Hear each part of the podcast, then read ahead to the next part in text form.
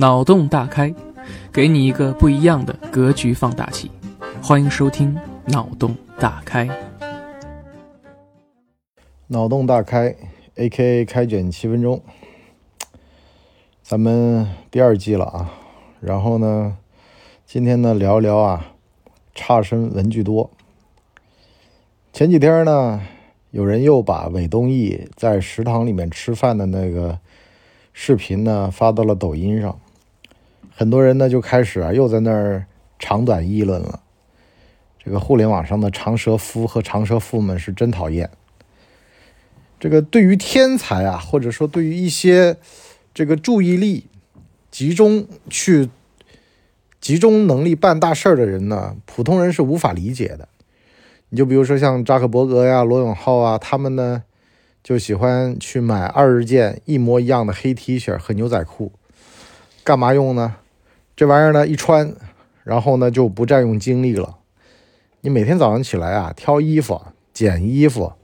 去搭配衣服都是需要精力的，这是为什么？你我是平凡人嘛，平凡人需要占用精力。然后呢，那些顶级的精英呢，他需要节省精力。当然了，这也在生活当中有应用。你就比如说，我发现很多的这个亚洲啊，特别是在咱们中国，现在就面临消费两头极端，一头呢是一个手机一万块钱，觉得还行。为什么呢？这玩意儿陪伴好好多年，从十二一路呢用到现在，能用三四年，所以呢一年下来有几千块钱还行。另外一方面呢，拼多多的业绩呢在上升。一八年那会儿还笑呢，现在都笑不出来了吧，是吧？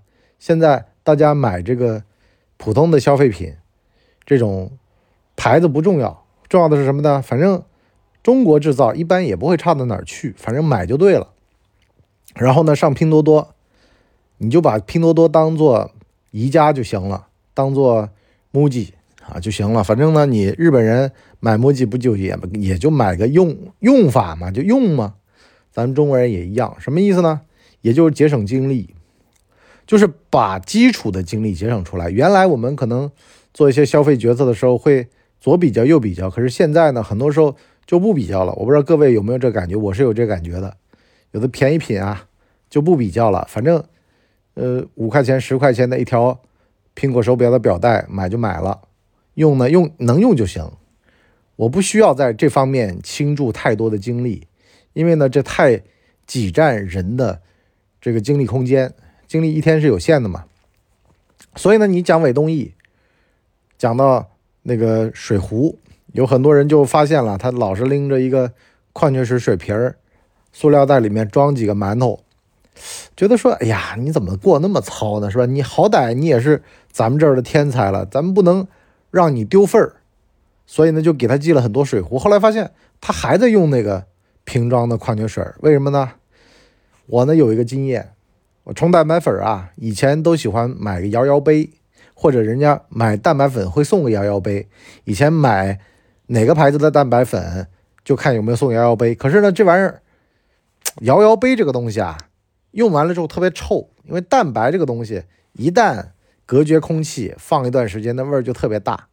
我现在就用个办法，矿泉水瓶喝一半，喝完了之后拿一个漏斗往里面舀两勺蛋白粉，摇摇匀，一喝完扔掉。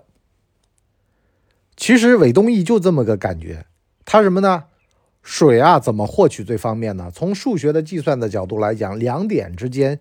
一条线最短，那么最好的办法就是买瓶水喝。至于水壶，我还得洗它。你包括我弄个吨吨桶是吧？我吨吨桶洗起来还麻烦呢。任何的水壶都得洗。所以呢，塑料袋拎个馒头是最简单的、最节省时间的。我能把所有的精力都节省出来，用于我自己喜欢的事儿上面。这也就说明了，很多时候钓鱼佬一大早的连妈一妈啊。就直接去钓鱼了，一样的道理的很多事情吧。当你找到你喜欢的事儿的时候，别人的看法就不太重要了。所以呢，为什么差生文具多？差生的注意力被吸引。健身房的大神一般都穿一条破背心，啊，每天的精力都用在于要么研究吃，要么研究练，要么研究这个营养学的构成等等的。反正呢，他的精力是不会用在买这个瑜伽裤啊。顺头说一下瑜伽裤，这个市场呢也挺有意思的。原先呢是没有这个需求的，可是呢，奈何很多菜鸟或者呢很多爱美的人，他觉得，哎，又想运动，就既要又要那种的需求出现了，又要好看，我又要锻炼身体。我锻炼身体是一种表现，就跟大家表演。那有这个表演的需求，那么瑜伽裤应运而生。以前其实叫踩脚裤、健美裤，是吧？只是一个变种。但的问题是什么呢？这个事儿就有意思了。你看他练得好吗？不一定好，但是他肯定有，而且他有很多。这个事儿的作用是什么呢？在于壮胆儿。很多人说装备党没用啊，其实这也太绝对。你就比如说一个人，他想练吉他，买把两百的和买把两万的区别在哪儿？两万能壮胆，至少在行家里手的眼里面看，你这人一无是处，但装备挺好。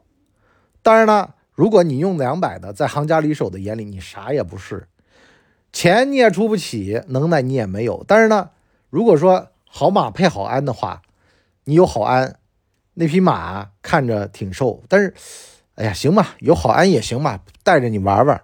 所以呢，能壮胆儿。你包括瑜伽裤干嘛用呢？其实就是能壮胆儿啊。去健身房，我在外形上我练的可能不行，可是我装备行啊，对不对？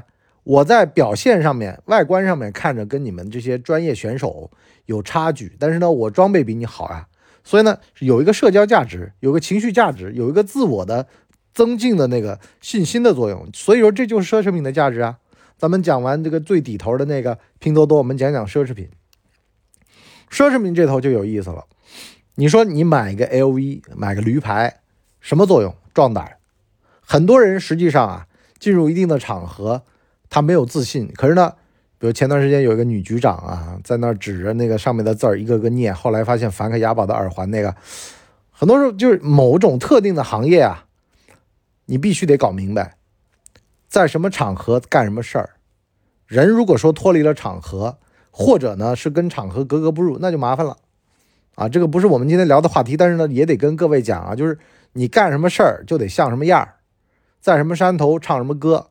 啊，如果说你的专业上的不足，会引发别人对你其他东西的注意，你就比如说，哎，这歌手歌怎么唱那么差？会不会他有别的啊？是吧？关系户啊什么的？哎，相反对你不利。也就是说呢，反过来说，如果你能耐不强啊，然后不要引起别人的注意，那么低调点儿，这就是低调做人、高调做事的法则。那么反过来说，奢侈品有什么作用呢？给自个儿壮胆。但是呢问题是什么呢？给自个儿壮胆。如果说你在做这件事儿的过程当中，不会干一些很傻的出格的事儿，那倒也；如果说会，那就麻烦了，那就跟那女局长一样了。所以呢，悠着点儿啊，用奢侈品来武装自己，有的时候是会双刃剑的。一方面呢，有的人先进罗衣后进人，可是呢，也有人憋着坏水呢。本来就看你不爽了，是吧？你什么情况啊？